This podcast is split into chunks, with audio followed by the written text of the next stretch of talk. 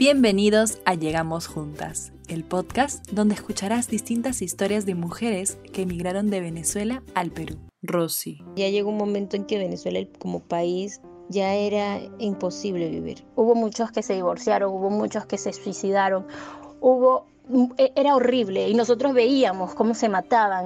Yesenia. Tocó dormir como 15 días en el piso más o menos, eh, con una sabanita así. Y bueno, comiendo poco, la verdad, pan con atún y... Y bueno. Luisana. A la gente no le gustó escucharme hablar.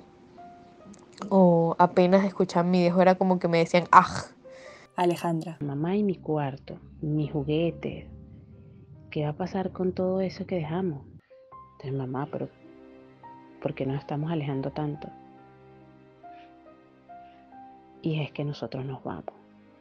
Y hay decenas, centenares de jóvenes que se fueron a disfrutar de las mieles de la vida y terminaron lavando posetas en Lima. Terminaron como esclavos y mendigos. Bienvenidos al quinto y último episodio de la primera temporada de Llegamos Juntas. Yo soy Daniela y hoy escucharemos la historia de Sila, quien tiene 41 años y llegó al Perú desde Cumana, Venezuela, el 8 de diciembre del 2018, dejando no solo su país, sino sus dos hijas, Silvana de 21 años y Paola de 15 años. Con mis hijas el cambio fue duro, fue una despedida muy triste, todavía me duele. Los extraño muchísimo. Según la Organización Internacional para las Migraciones, la OIM, el primer monitoreo de flujo de la población venezolana en el Perú se realizó entre enero y septiembre del 2017, con 77.650 ingresos de venezolanos. Es en este año que Venezuela se convierte en el país con mayor inflación del mundo. Aquí comienza el éxodo masivo de venezolanos. Mi decisión de venir acá pues fue un sacrificio de amor por, mi, por mis hijas, por mi papá y mi mamá. Y pues decidí venirme. Nunca me imaginé que fuera a salir de mi país por una situación económica. Ya últimamente mi vida ya era muy agobiante tener que pensar todos los santos días que hay que levantarse al otro día y que vamos a comer mañana. El amor de Sila como hija y como madre la trajo al Perú. Ella nos cuenta cómo Silvana y Paola, sus hijas, recibieron esta noticia. Bueno, la menor está estudiando. Está estudiando cuarto año eh, de bachillerato y la mayor ahorita paró las clases en la universidad, puesto por toda la situación que se está pasando, que se está presentando, pues. Y ella muy decepcionada, dice que para qué estudiar, si ahorita todo lo que hay es que matarse para buscar comida y poder medio trabajar, buscar el sustento de todos los santos días. Pues cuando me venía al principio, este, Mm, siempre me apoyaron, porque ellas decían, claro, el típico vivir, el típico pensar de que vamos a llegar aquí y nos va a ir súper bien, aunque yo no me puedo quejar, pero tampoco era lo que me esperaba. Pues. Todos venimos aquí con la, con la certeza de que, ay, este, nos va a ir súper, vamos a pasar tres meses, este, podemos ir otra vez a Venezuela y regresamos y así vamos, cuando pues la realidad no ha sido esa. El 18,7% de las mujeres encuestadas indicaron ser madres solteras. De ellas, el 78,3% mencionó que al menos una hija o hijo se encontraba en el país de origen, lo que refleja una predominancia en la separación familiar. Te digo pues que con mis hijas el cambio fue duro, fue una despedida muy triste, todavía me duele.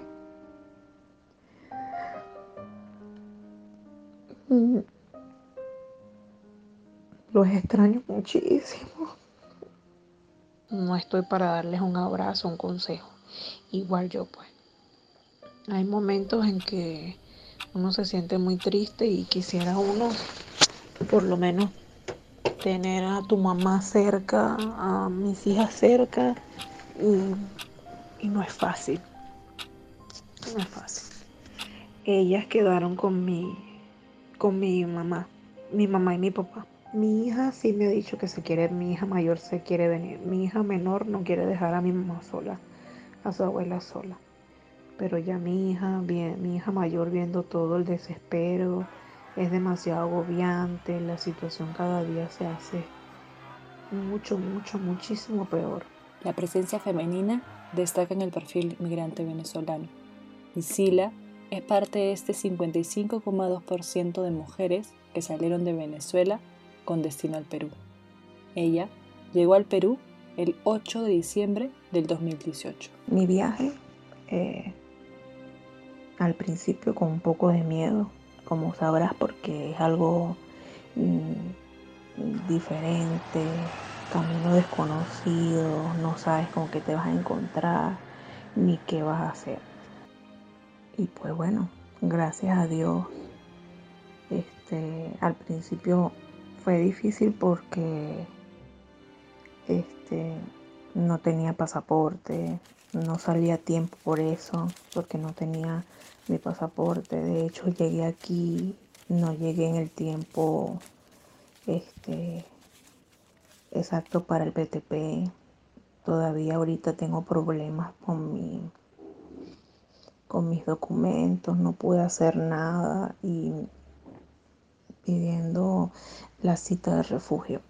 El 23 de enero del 2018, el Perú estableció el permiso temporal de permanencia, el PTP, para facilitar la permanencia de migrantes venezolanos en el país, pudiendo acceder al empleo formal, la educación y la salud. Y pues mi viaje, gracias a Dios, nos conseguimos siempre con ángeles y hicimos un grupo grande. Mm, éramos, no tan grande, éramos como ocho, todos de mi, del estado de donde yo soy, porque soy de Cumaná, Estado Sucre. Y bueno, compartiendo, eh, haciendo lo posible, ayudando al otro, y así y así fue que llegamos acá.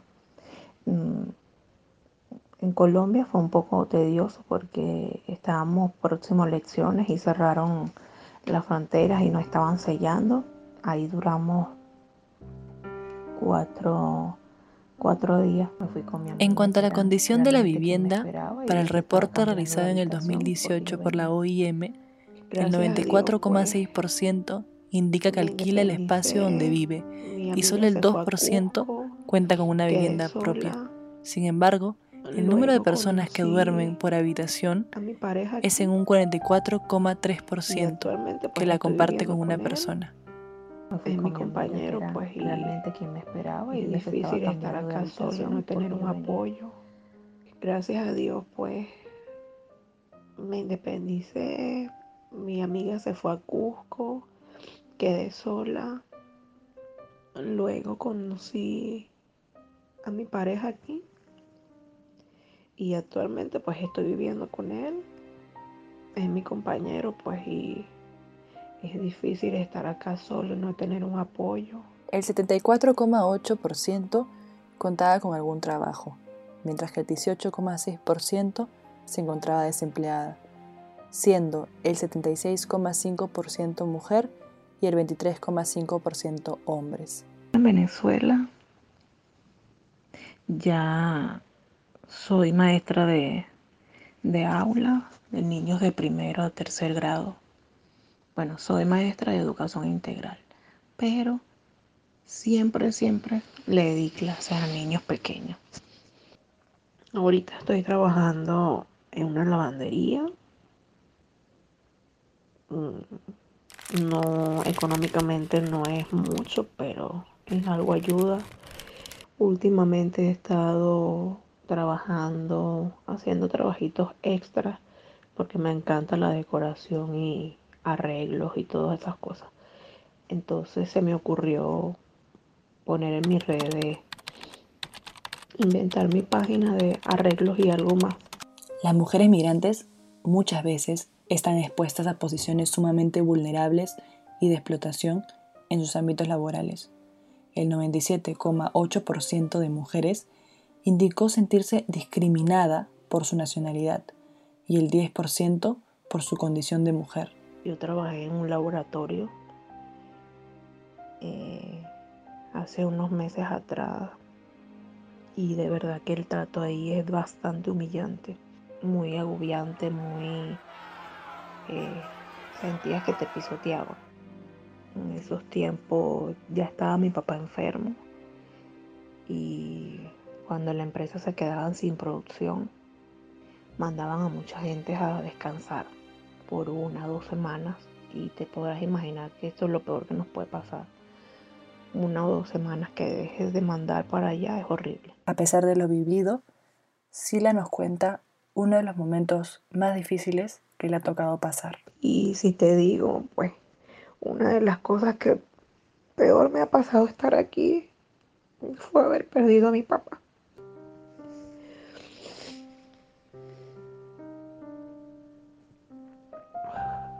Le pedí mucho a Dios que cuando yo estuviera acá me lo cuidara, no se me enfermara.